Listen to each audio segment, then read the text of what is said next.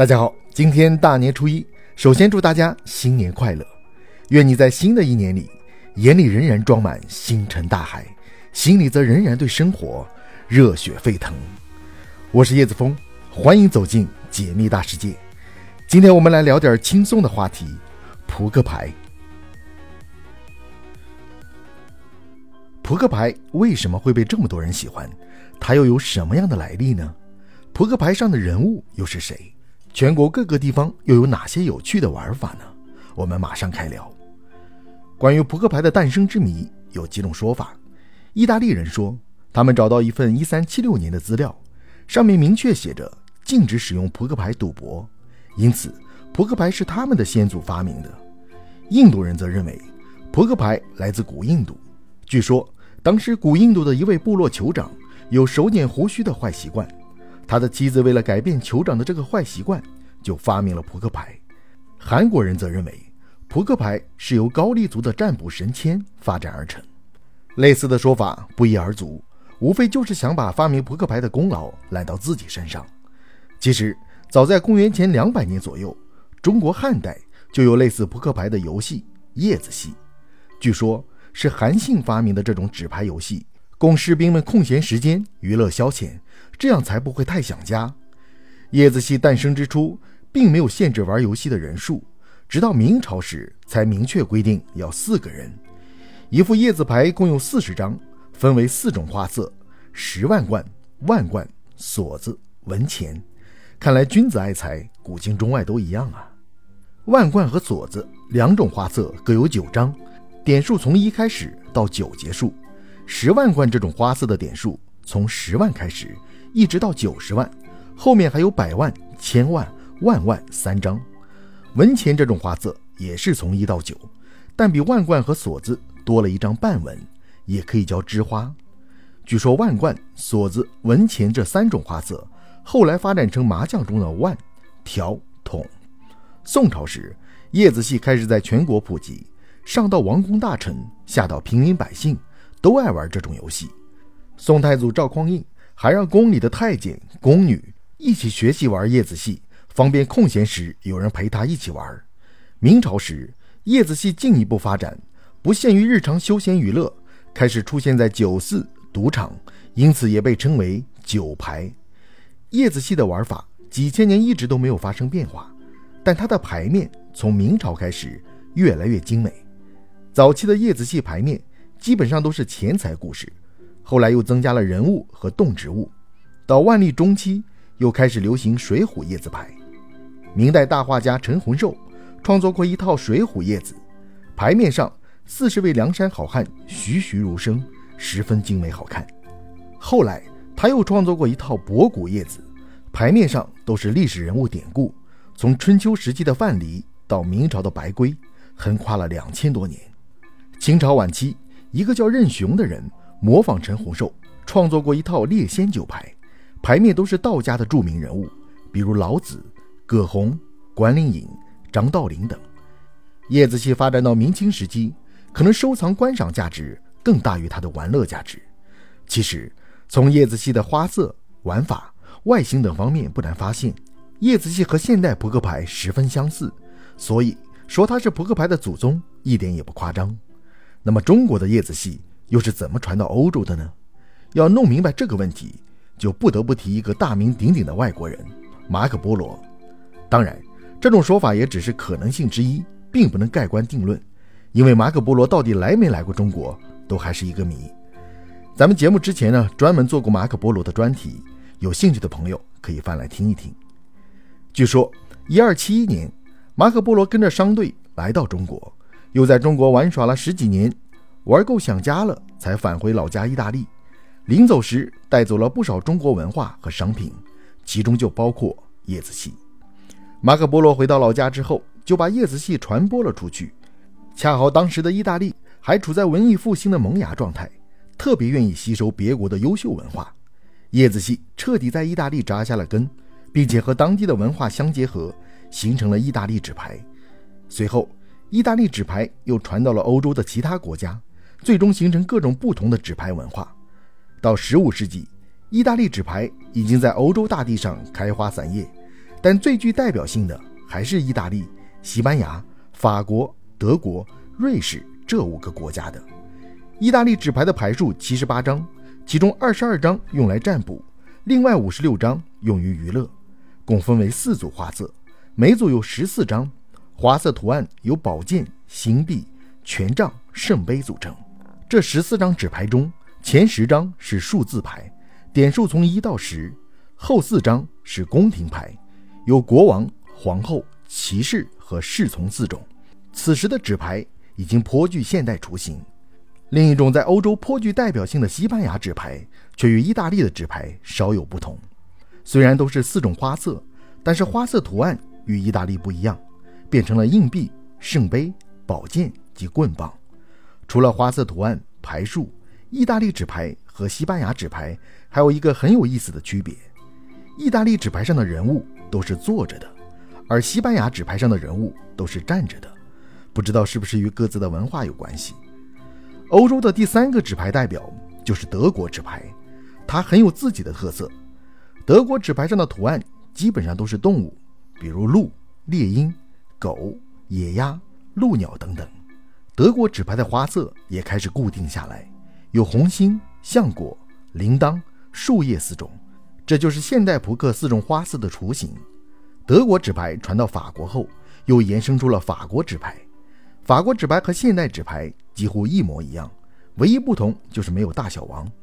法国纸牌是由意大利纸牌和西班牙纸牌演变过来的，四种花色就是我们最熟悉的黑桃、红桃、方块、梅花。法国纸牌的点数进一步改变，点数变为从一到十，又增加了 J、Q 和 K。法国纸牌传到美国之后，美国人又增加了大小王，最终形成现在的五十四张扑克牌。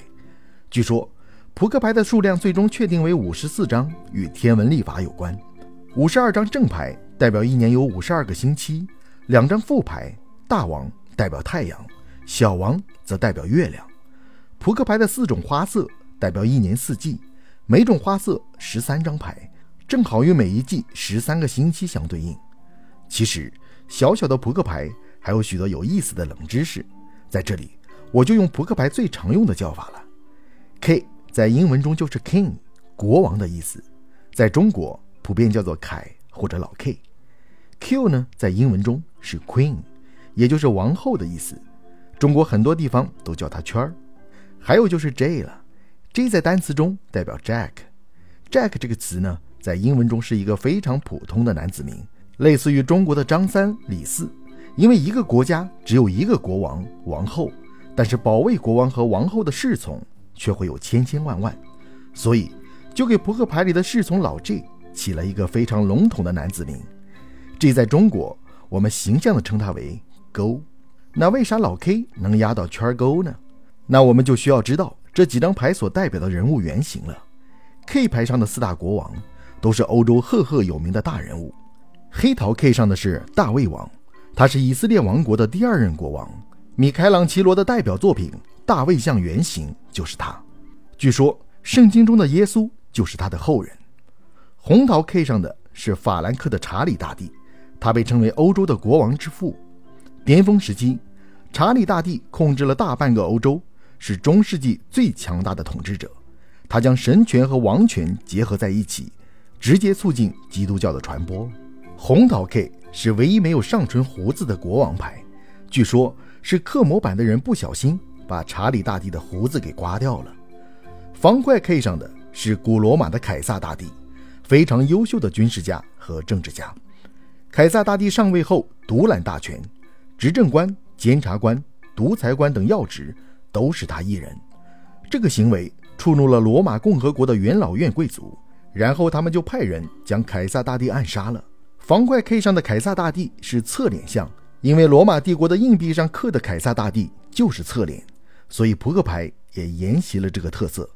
梅花 K 上的是亚历山大大帝，欧洲最厉害的军事天才之一，他被称为西方四大军事统帅之首。亚历山大大帝二十岁继承王位。之后四处征战，先后征服了很多城邦文明，建立了横跨亚欧非三洲的大帝国。可惜他的寿命太短，去世时只有三十三岁。他死之后，帝国就开始四分五裂。Q 牌上的四个王后也都是欧洲大名鼎鼎的人物。黑桃圈上的是雅典娜，她是希腊的战争女神和智慧女神，还主管农业与园艺。因为雅典娜是战争女神，所以她也是四大王后中唯一拿着武器的。红桃圈上的是女英雄朱迪恩，古希伯来的美丽女人。亚述军侵略希伯来地区时，朱迪恩以身犯险，色诱敌方将领，然后把对方灌醉，割下了他的头颅，才拯救了希伯来地区的人民。方块圈上的是莱克尔皇后，她是犹太人祖先雅各的表妹。雅各有个很有名的儿子犹大。就是出卖耶稣的那位。据说雅各为了娶莱克尔，硬是给舅舅白干了十四年的活儿。梅花圈上的人物叫阿金尼，他与英国的一段特殊历史有关。当时的英国有两大王族，兰开斯特和约克，这两族为争夺王位打得死去活来，战争持续了三十二年。后来两大王族握手言和，他们各自的象征结合在一起，就是阿金尼手里拿着的蔷薇花。勾牌上的四大骑士却有很多原型。黑桃勾上的骑士叫奥吉尔，他就是红桃 K 查理大帝的十二位圣骑士之一。据说他出生时有六位仙女前来给他送祝福。红桃沟上的骑士叫拉海尔，他作为查理七世的随从，指挥过英法百年战争，也是圣女贞德的战友，不离不弃地跟随圣女贞德。方块沟上的骑士叫赫克托尔，是特洛伊的王子。和阿喀琉斯打过架，可惜没打过，死在了对方手里。梅花圈上的骑士叫兰斯洛特，是亚瑟王圆桌骑士的第一勇士。他和亚瑟王的王后偷偷恋爱，被发现后就和亚瑟王闹掰了。亚瑟王派十二名骑士都没有杀死他，不过他最终也没有和王后走到一起。王后出家做了修女，他做了修道士，两人到死都没有再见面。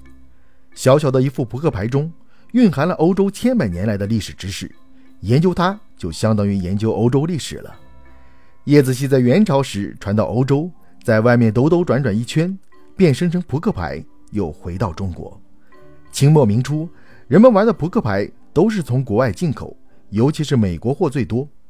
到了1919年，五四运动爆发，全国掀起了抵制洋货、生产国货的浪潮。上海人黄迪生顺应潮流。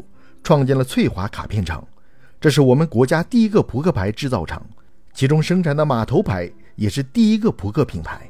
后来马头牌进一步发展扩大，又有了马戏丑角牌、马戏牌、马牌等众多小品牌。新中国成立后，扑克牌行业蓬勃发展，很多人办厂生产扑克牌，姚记、三 A、兵王等知名扑克牌相继出现。据统计。二零二一年，我国扑克牌的市场规模达到了三十四亿，第一品牌姚记一年卖出去七亿副扑克。之所以能卖出去这么多扑克牌，是因为它已经成为一种喜闻乐见的娱乐游戏，上到达官显贵，下到贩夫走卒，几乎没有人不喜欢。扑克牌虽是广大人民群众都喜爱的娱乐游戏，但各地都有不同玩法和习俗。在山东有一种特色玩法，叫做打够级。玩打够级需要有四副牌，六个人，然后分成两组，每组三人。这种玩法很重视团队合作，山东的朋友们应该不陌生。还有最知名的扑克牌玩法斗地主，这种玩法最开始在武汉流行，据说是一个叫吴修全的人改编自另一种扑克牌玩法跑得快。也有人说，斗地主是旧社会的穷苦百姓发明的扑克牌玩法，因为地主经常欺压他们。但他们不敢明着反抗，只能回家玩斗地主来发泄对地主的怨气。当然，这种说法很显然是牵强附会了。玩斗地主的人数没有明确的限制，从两人到五人不等，但会分成农民和地主两派，哪一方先出完牌，哪一方获胜。另一种扑克牌玩法桥牌，被誉为智者的游戏，已经成为奥运会项目和大运会的比赛项目。扑克牌的玩法还有很多。比如南方爱玩掼蛋、出大堤、跑得快等等，东北地区则爱玩红 K 联系、打娘娘等。扑克牌的玩法众多，风俗不同，但也不能阻碍它成为全球第一娱乐游戏。有人的地方就有扑克牌，它几乎已经成为了通用的社交语言。扑克牌能坐上娱乐的第一把交椅，离不开互联网的推波助澜。现在各大游戏平台都缺少不了纸牌游戏。不过，扑克牌游戏虽好，却千万不能沾染了赌博的恶习。好了，今天咱们就聊到这里。再次祝朋友们新年快乐，早起有阳光，晚安有好梦。